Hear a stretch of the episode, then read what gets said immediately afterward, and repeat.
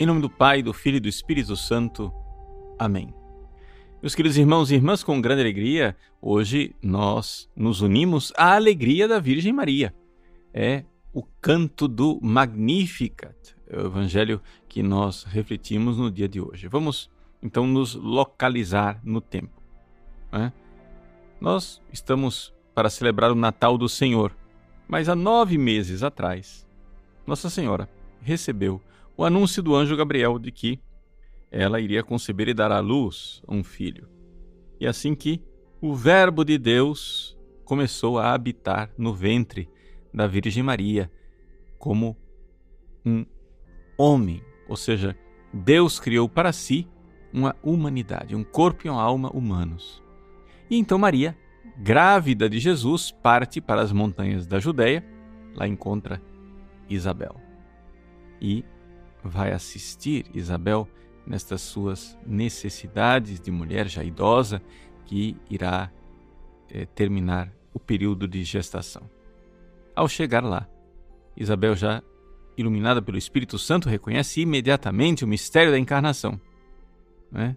E Isabel diz: Bem-aventurada aquela que creu, aquela que teve fé. Né? E é exatamente a partir desta felicidade de crer que brota espontâneo do coração da Virgem Maria o canto do Magnificat. É a resposta da Virgem Maria à proclamação de Isabel de que ela é feliz. Ela vai nos dizer então por que ela é feliz. É o canto do coração imaculado de Maria. É Maria que transborda o seu segredo ela tinha carregado isto secretamente até então. Ninguém sabia. E nem ela contou para ninguém. Mas o Espírito Santo, querendo que isto fosse conhecido, iluminou Isabel. E por isso, quando Isabel faz a sua profissão de fé e reconhece o Salvador no ventre de Maria, a mãe do meu Senhor veio me visitar, Maria então exulta de alegria. E onde é que está a exultação da Virgem Maria? Primeira coisa é, que esse cântico nos faz perceber é que a alegria de Nossa Senhora não é uma alegria superficial, mas é uma alegria que brota do mais profundo da alma. Não é, não é a alegria de quem simplesmente é, ganhou um presentinho ou que encontrou alguma coisa que estava procurando. Não. É algo profundo. Nossa Senhora não é? diz: A minha alma engrandece o Senhor. A primeira coisa, o primeiro impulso da Virgem Maria é reconhecer a Deus como grande. É? Aqui é interessante a gente ver o, o grande paralelo é? entre este hino da Virgem Maria e o próprio Pai Nosso que Jesus é, irá depois mais tarde ensinar. Ele ensina a primeira coisa, sanctificetur nomen tuum, seja santificado o teu nome, ou seja, exaltar, enaltecer o nome de Deus. Ou seja, a grandeza de Deus. A minha alma magnifica o Senhor. Ela engrandece o Senhor. E de onde brota a alegria dela? Do espírito, né? do pneuma, do fundo da sua alma. Lá onde Deus habita no coração dela, o espírito exulta de alegria né? em Deus. E quem é este Deus? É o Deus Salvador.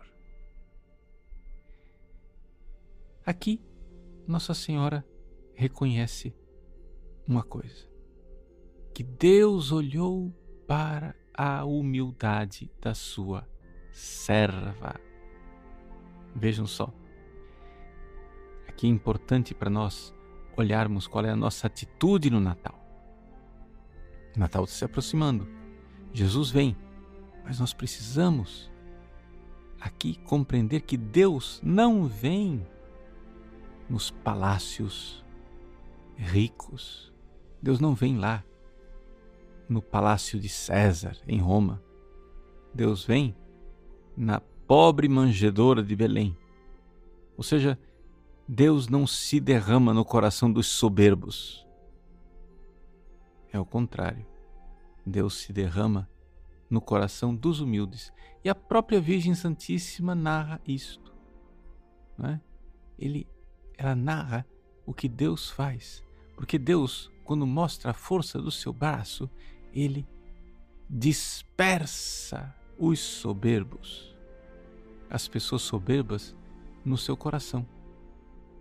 Derruba do trono os poderosos. Ou seja, aqueles que são ricos para este mundo, que têm muitas seguranças em si mesmo ou nas coisas deste mundo, bom, isso tudo vai derreter como o gelo debaixo do sol. Deus, ao contrário, ele enche os famintos, os pobrezinhos com que estão de mãos vazias, né? E aqui coloca a riqueza da sua graça. Maria é o exemplo mais claro disto.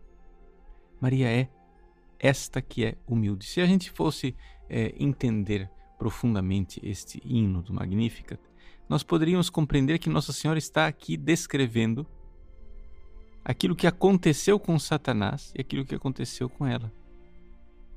Ou seja, Satanás, sendo soberbo e vaidoso, Deus derrubou do seu trono. Maria, sendo humilde, foi elevada. Satanás, sendo rico, foi despedido de mãos vazias. Maria, sendo pobre, foi enchida e preenchida com o bem, não só os bens, mas o grande bem, que é Jesus que vem. Então, todo esse cântico da Virgem Maria serve um pouco de roteiro para nós prepararmos a nossa alma, o nosso coração para celebrar o Natal. Saber que no Natal, aqui se encontram a grandeza e a miséria. A grandeza de Deus, a miséria do ser humano. Mas é a grandeza de Deus que se derrama sobre o coração dos humildes. Primeiro Deus fez isso na Virgem Maria, nove meses antes do Natal. Agora Ele quer fazer isso conosco. E por isso Ele vem. Ele vem aos corações humildes. Então, sendo bem objetivo, para dar uma tarefa de casa para você, se coloque diante de Deus com humildade. Muitas pessoas querem viver uma vida de oração, mas têm uma grande dificuldade, elas não se humilham diante de Deus. A pessoa então começa uma oração que é falsa, uma oração que não caminha na verdade. Vamos supor que a pessoa entra na igreja, se prostra diante do sacrário e diz assim: Senhor, eu vos amo todo o meu coração, e aquilo lá não seja verdade, porque o coração dela está todo dividido. Ela começou mal. Seria melhor que ela dissesse: Senhor, eu não vos amo o suficiente, mas eu queria vos amar. Se humilhe. Ponha a sua verdade diante de Deus. A humildade é a verdade. E nessa verdade, nessa humildade, Deus derrama a sua graça Assim como ele olhou para a profunda e suprema humildade da Virgem Maria, ele também olhará para a sua humildade, para lhe dar de presente, neste Natal, o menino Jesus, com todas as graças que ele tem para nos doar. Que Deus abençoe você. Em nome do Pai, do Filho e do Espírito Santo. Amém.